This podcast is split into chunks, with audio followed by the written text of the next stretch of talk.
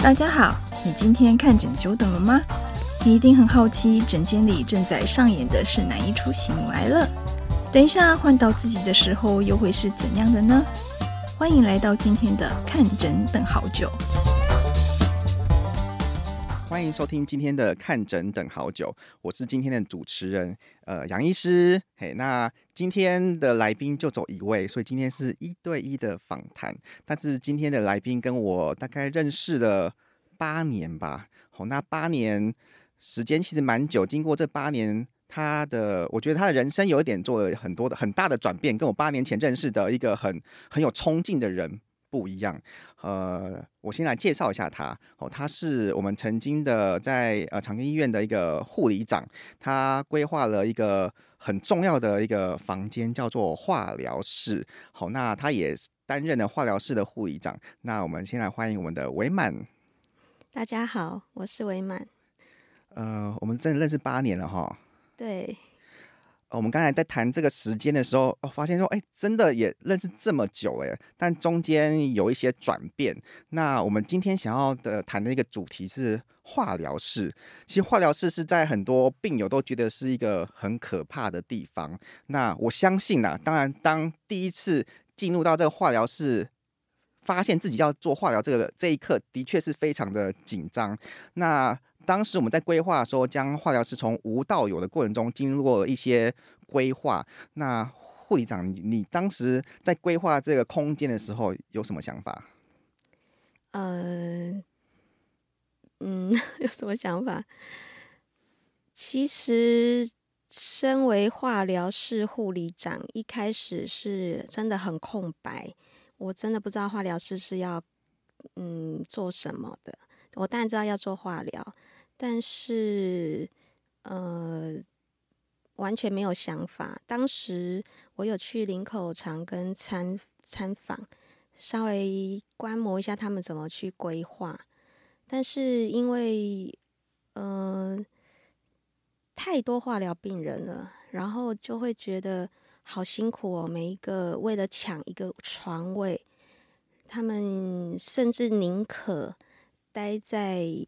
呃，旁边一个角落，就是真的是一床难求。我就觉得，哦，那个生病的人好多，然后我可以提供这些人什么？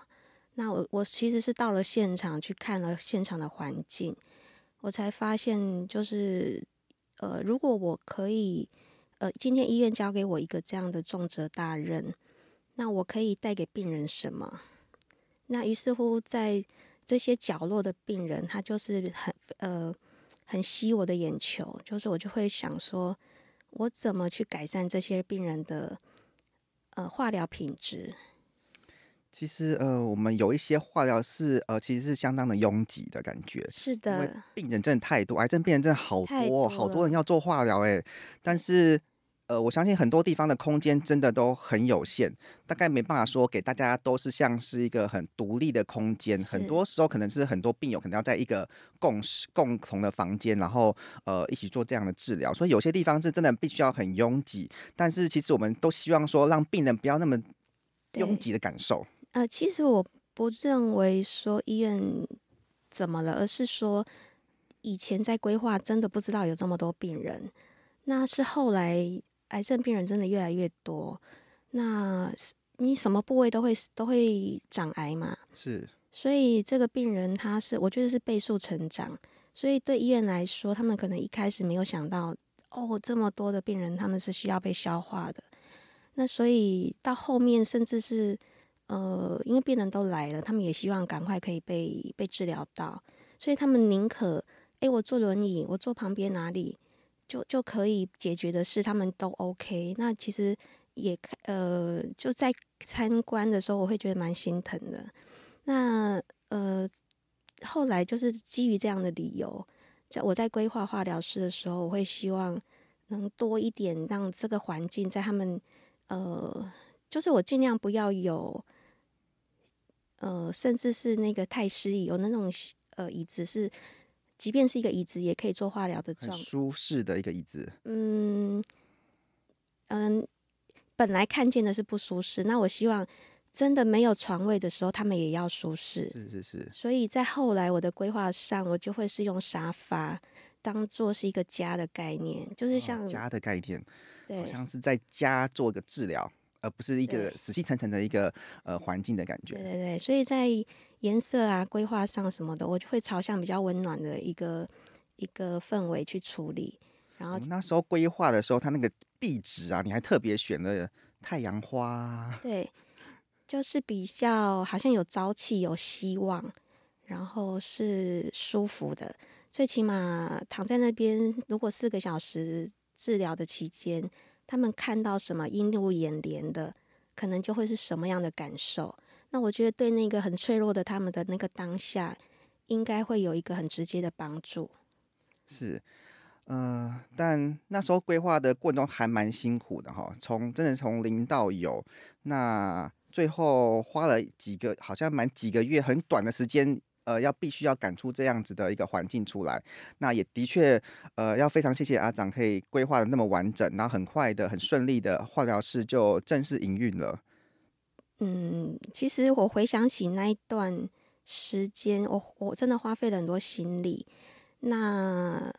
呃，但是回过头我，我呃，我觉得我等于是生出了一个这样的场，就是医院赋予我这样的职责，然后我好好的去把它规划出来。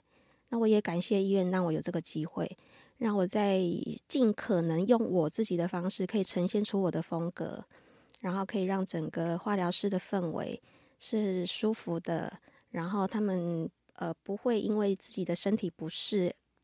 增加了他们不舒服的经验，那可以我在硬体环境上尽可能可以做到什么，就就可以做到什么。那化疗室除了环境是比较温馨以外，跟一般的普通病房还有什么一些很急剧的差别？安全性、隐私性？哦，那都是基本的。是，当然就是其实，在病房本来就是都有隐私，那化疗室也不例外。那即便是连打破它 A。就是呃，我们需要人工血管的冲洗，对，人工血管的冲洗，每一个角落我们都希望它是有隐私的，然后就是呃，甚至是舒服的。所以包括连那个呃人工血管冲洗那个椅子，我当时还特别去挑了电动椅。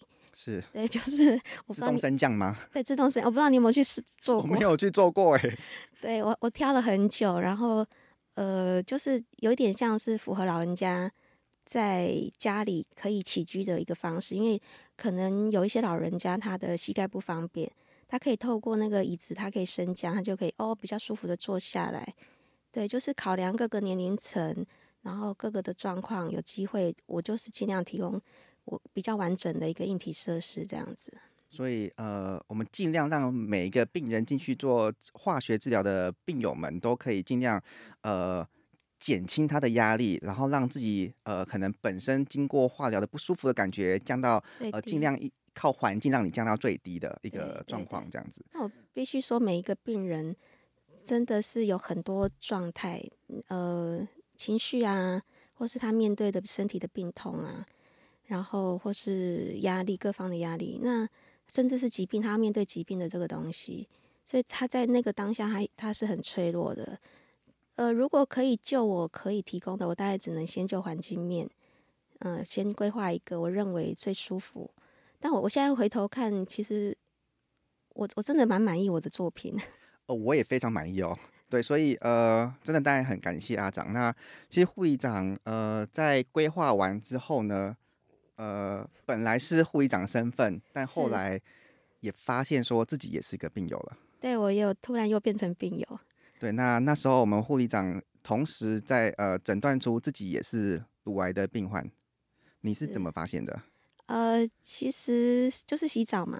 嗯。那但是我觉得女孩子很方便，是摸就摸得到了。对，那但撇呃撇开平日可能一个定期的追踪，但是那一次的。发现是很很立即的，就是其实你触碰到你就知道啊，这个有问题了，还蛮明确的。那当下就觉得我是我我看起来就是癌症了吗？嗯、呃，我我其实有蛮笃定的感受，是因为我我如果说我都有定期在检查自己，自己自我检查，那那一次的发现是突然的变大，所以我就会觉得哦，这个突然真的太突然，它可能不到两个月的时间，让我可以很明确的摸到一个硬块，对，那我就会自己很心里有就很清楚，它是一个可能不是很好的东西。那伪满呃后来也经过了化学治疗。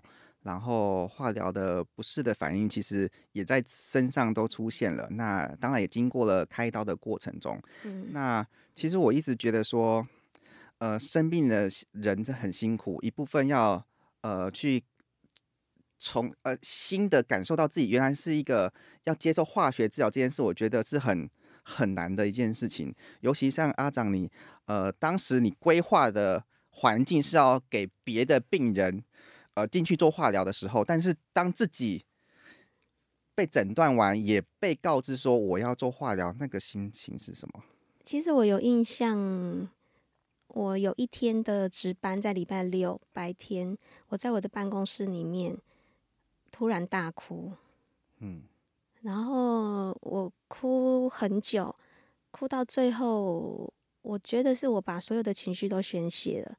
哭到最后，我问我自己：“你在哭什么？”我突然觉得，嗯，没什么好哭诶。然后我也不知道为什么我刚刚要哭，我也不知道我现在为什么又不哭了。我我不知道，我不太形不太会形容那个过程。然后，呃，我我可以说那个那那个那一次的经验，它把我很大的内在的负能量都释放掉了。所以我觉得面对癌症这件事很重要，是你要面对自己。你要先知道你内在的状况，然后不需要再用一个什么坚固的东西去捍卫或是伪装，都不用。然后你要很真实的面对自己，然后把那个你内在可能积藏很久的东西，好好去看见、去释放。对，所以呃，当我相信大部分病友正来到我们诊间，被告知他是乳癌，大部分这第一件事情会先哭。会哭，在在你面前吗？在整间哭。那你怎么办？措手不及。呃，当然，这个我们很常看到，但是我觉得，哦、呃，我会先请他让他哭完，让他哭。我觉得哭这件事没有不好，我不会说你不要哭。哦，难怪你的诊真的等久了。对对对，不好意思让大家久等了。有一部分时间是他们在哭。对，那哭的时间，我觉得真的就让他先释放一下。我觉得那个那感受一定是一定要让他释放。对，因为。被告知那件事太可怕了，我觉得太可怕了。他们也的确感受到那个很可怕的过程中。是。那所以让他们哭完了之后，他们就会 calm down，让他先沉静一下下，再仔细仔细听我们要跟他讲的一些治疗的方式。嗯。所以呃，当时你呃你在接受化疗的时候，有接受到哪些很不舒服的反应？恶心呕吐是最严重的，就是完全没办法。连连水都喝不都没有，喂，就是你知道很渴，但是你连水都没办法没办法碰，就是连喝都有问题，就是那个抗拒，我不我不太会形容，就是看到食物看到水会害怕，连水明明就是你是需要的，你知道你很需要它，可是你是强迫的喝掉喝喝喝掉那一口水，对，所以连这个都那个过程其实还蛮辛苦的。就是是，呃，恶心，恶心到你不想不想碰任何东西。我记得我有一次连续三天瘦三公斤，嗯，也许是也许是脱水了，但是我真的没有进食。对，那个时候是，我记得你好，你好像看到我说，哎、欸，你怎么突然瘦一圈这样子？是，嗯，但是你大概可能常常跟病人这样讲。呃，那当你自己。呃，当你也是在你规划的化疗室接受治疗的，是当你是以病病患的身份走进去，跟躺上了你当时所购买的那个化疗床的时候，那个心情是？老实说，我蛮享受我的成果。是，嗯，我真的用规划完的让病患是舒服的。我真的是享受那个过程，就是呃，我看到我规划那些东西一点一滴都是我的心血。然后我用完了他们之后，我好感谢这个医院给我这个机会，用了就是规划了这么棒的场合，然后而且我竟然还有机会去使用它，而且里面的呃化疗的护理师都是有经过你呃一个一个指导啦，然后呃跟认识他们很熟识。对，基本上就是一群天使啦。是，就是没有他们，我也很难走完。我记得，呃，曾经就是刚刚我讲的，我我的体力非常差的时候，然后我甚至没有办法出门，或者去打完打完针要回家。呃，可能连回家都有困难，但是我我其实这几次化疗没有家属陪同，然后呃，其中一个小天使就是真的就是在载我回家，或是去接我这样，还蛮感动的。所以你在呃呃护理长的身份进化疗室有接 受到 差别待遇是不是？有有什么样的差别待遇？你可以说说看。呃你你确定要在这里讲？我们还是可以啊、呃。当然，我相信每个病患的待遇都是给他最好的啊。当然，我相信，呃，护理长当然有不一样的身份进去，大概应该会有不一样吧？差在哪里？差在哪里哦？嗯，我我知道我的同仁对我是真出自于真心的关心。我我不知道对别人有没有差啦，但是对我很直观的感受是，他们是关心我的，然后。就是提供所有的，呃，我我要很直白的讲，就是我享受到哪些待遇吗？比如说，我用了单人房，是，然后单人房里面当然也有电视、有冰箱，可是我一个人去，我其实也没有用到，我都是休息。可是他们就是会空出那个独立的空间，让我在里头使用。这个，呃，其实哦，对我们化疗室是有单人房的，但你呃每每个每个病友都可以去登记单人房了啊，对。那呃，我相信护理师对对你的那个温温柔啊，其实对每个病患啊、呃，其实都一样。我们其实现在你当时所招募那些呃化疗师的护理师，现在都还在，都还在，而且都很优秀，对每个病人还是一样这么温柔。对对，所以每个病患去现在的病友去呃你所规划的环境，都还是非常呃非常赞誉的，不管是环境或者是那个感受啊、不管是呃护理师的照顾。其实都是一个一百分的状态。那我相信，在化疗室的护理师也要担任很样很多样的角色。那他们很辛苦。大概要做什么？化疗室里面的护理师大概要做什么工作？哦，其实包括有行政，他们还是要去弄清楚你需要什么材料，对，然后你要要怎么样去登记这些材料，呃，然后呃，那个抽号码牌。怎么去排顺序去叫校号，然后要怎么去分类？今天你要不要输血？是对，你要打长针还就是时间比较长的，还是时间比较短的治疗？然后就会完会不一样，他们就会有他们的一套逻辑，然后很很完整，然后很有逻辑的去分配你的位置。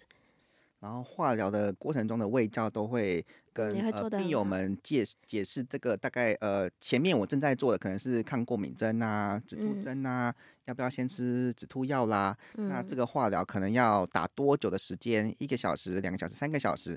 那中间你可能会遇到什么样的不适的反应？呃，例如说要注意的是过敏反应。好，那如果你有过敏的话，你可能会遇到什么样的状况？那有什么状况？呃，记得要跟现场跟我们护理师说。对。他们多半就是，比如说有一些针后续会有反应，是他回到回家的路上会发生的，所以他们会特别去针对这一块做胃教，然后会很仔细、很小心的，就是确保他真的不会有危险，然后才会放心。然后你真的 OK，然后到一个呃很呃比较放心的状态，他们才会说哦，好好，那你要小心，才会放他回家。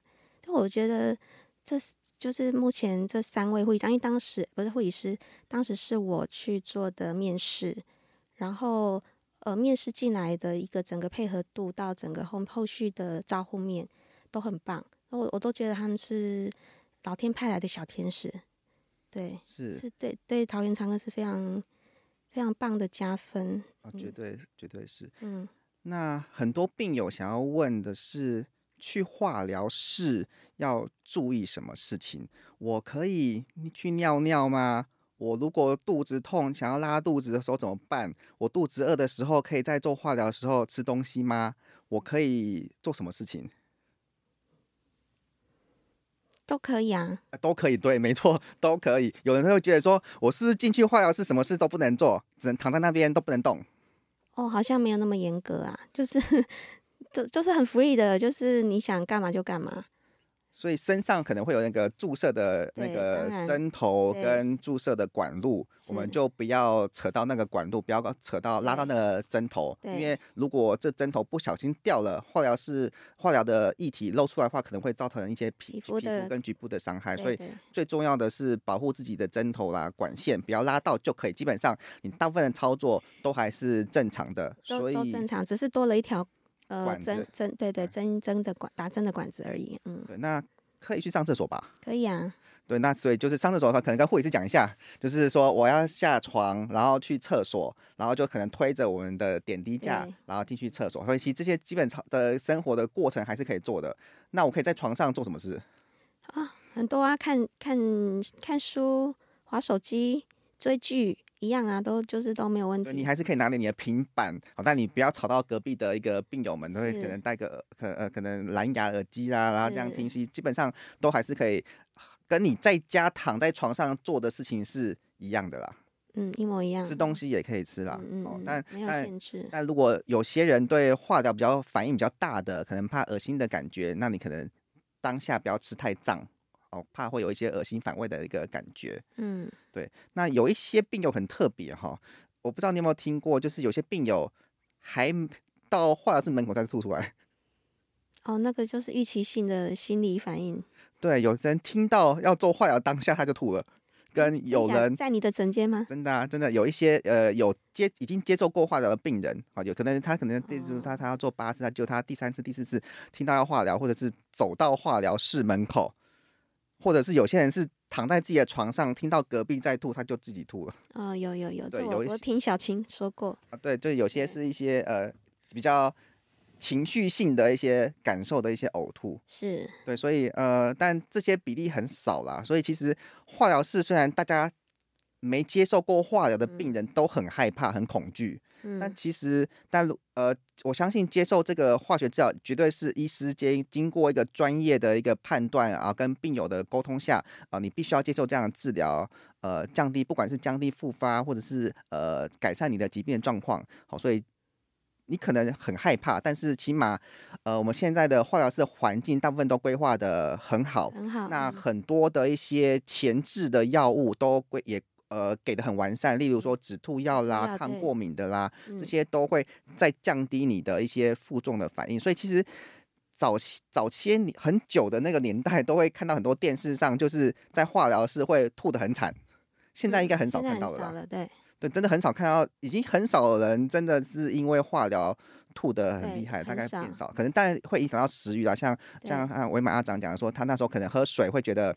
不太舒服的感觉。嗯嗯，但我必须说，我觉得经我经过的几次化疗的经验，我发现一个很重要的事情，就是你要先接受化疗这件事。当你很坦诚接受它的时候，你的副作用会很少。但是如果你是带着抗拒去接受化疗的时候，你的副作用会超强。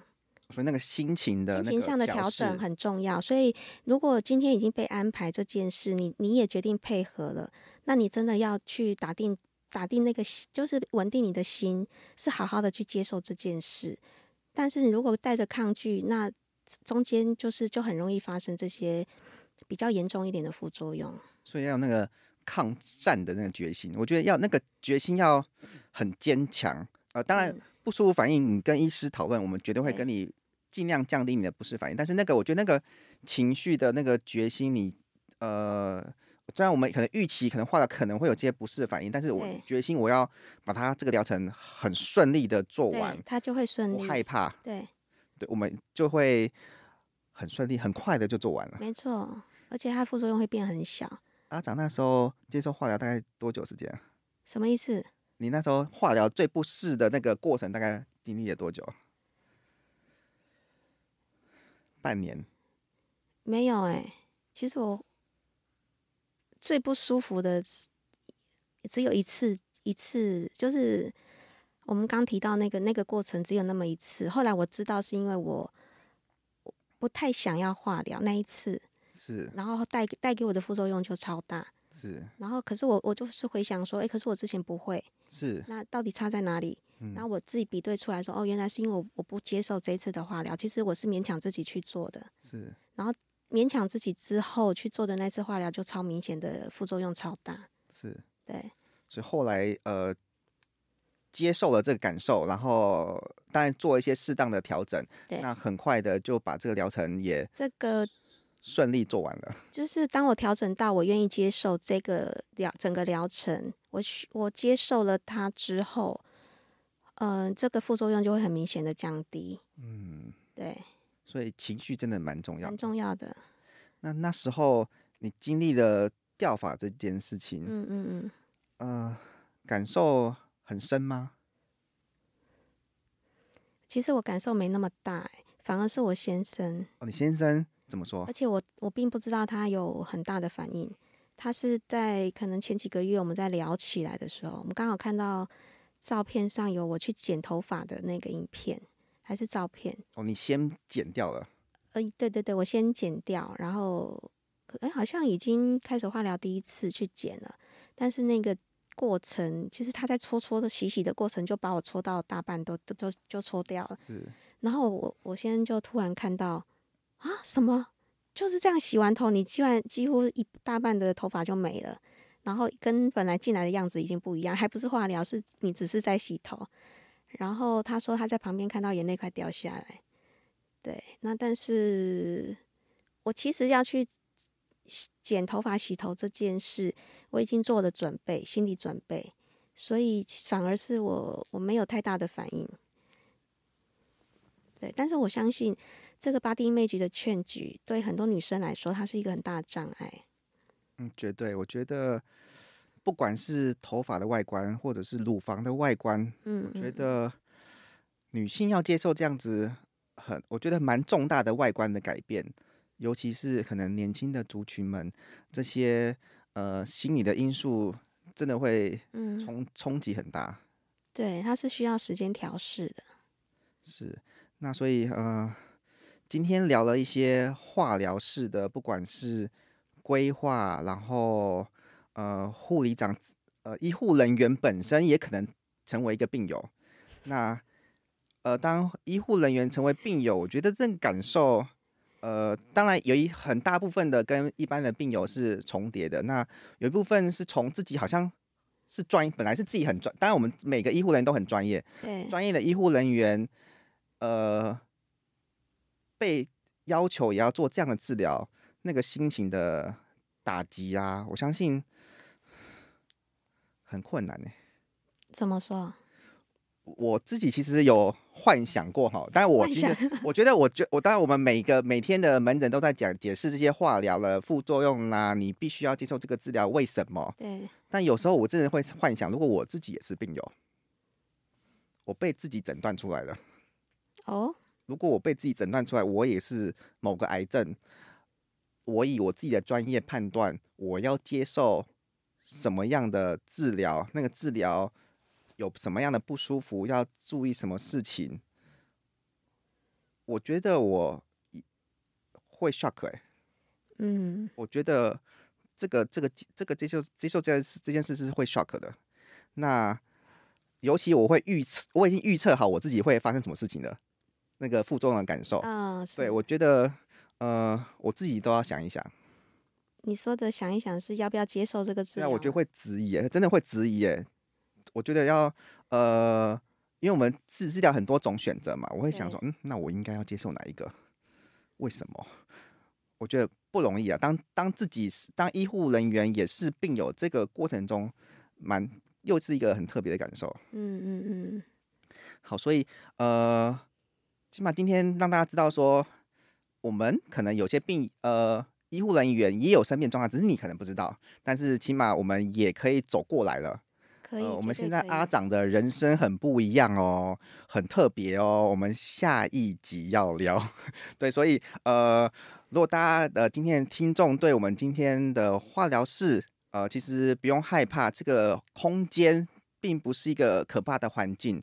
那我们的疗程希望在这样子的空间可以很顺利的度过去。那我们护理长，我们等一下还要来聊一个很特别的议题。那大家听众如果有兴趣的话，再按下一个钮，或者是下礼拜再收听一下我们的今天的看诊等好久。谢谢大家，谢谢谢谢阿长，维凡护理长，谢谢，谢谢，拜拜，感谢您收听今天的节目，希望今天的节目能带给你一些帮助和启发。如果你喜欢我们的节目，欢迎你订阅及留给我们五星评价。您的评价是我们支持录制的动力。希望能陪伴您看诊等很久的时间。我们下次见。